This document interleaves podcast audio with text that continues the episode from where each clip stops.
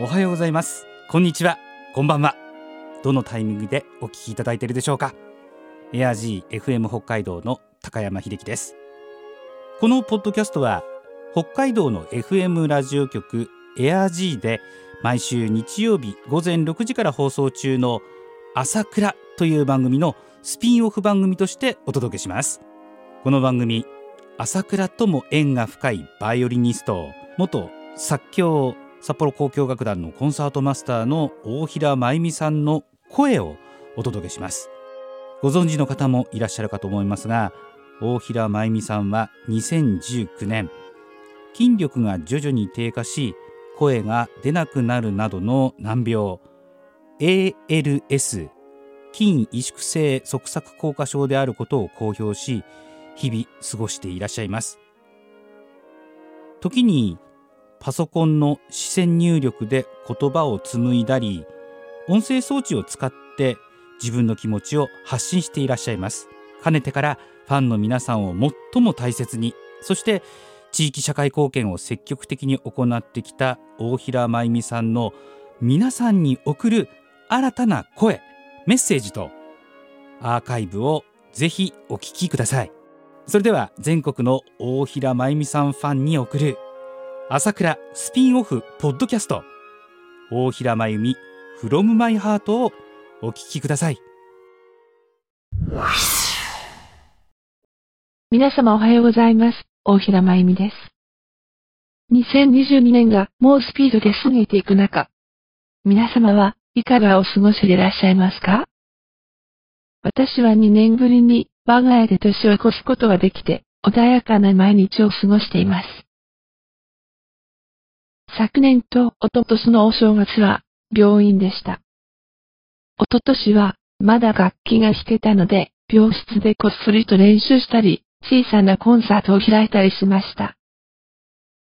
年越しそばは売店で買ったカップ麺でした。とっても美味しくて感激の味でした。昨年はその前の年末に受けた気管切開の手術から立ち直れないで苦しい毎日を過ごしていました。呼吸が思うようにできない。タイミングが合わない。これからずっとこんなに苦しいのだろうか。先のことを考えることは全くできませんでした。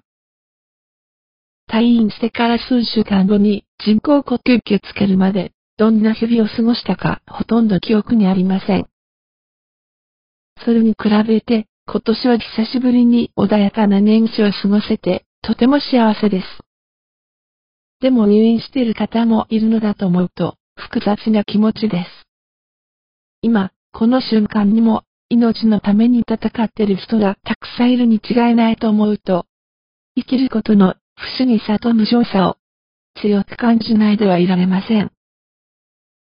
新年早々から重い話になってしまいました。私も年を取り、ALS という難病になっていろいろなことを学ぶ毎日ですが、決して暗い気持ちにばかりなっているわけではありません。今の自分にできることは何か、真剣に模索しています。ただいまお聞きいただいております、朝倉のサンドエッセイとポッドキャスト。ますます充実した内容にしていきたいと張り切っています。高山さんがいつもおっしゃってくださる、マイミュ節なるものを追求していくことが大きな課題です。それに加えまして、月一度ですが、コミュニティラジオ局でお手伝いをさせていただくことになりました。ALS のターゴトという番組です。生きるということは大変なことですが、素晴らしいことに違いありません。辛い思いをされている方と寄り添い合って、お互いに励まし合っていけたらと思います。このコロナ禍、世界のどこを見ても感染者数は増えるばかりです。でも皆様、どうぞ負けないで、笑顔で毎日を素晴らしい2022年をお過ごしくださいませ。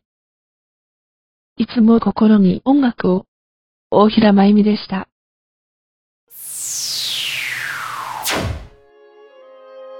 最後までお聞きいただいた皆様、本当にありがとうございます。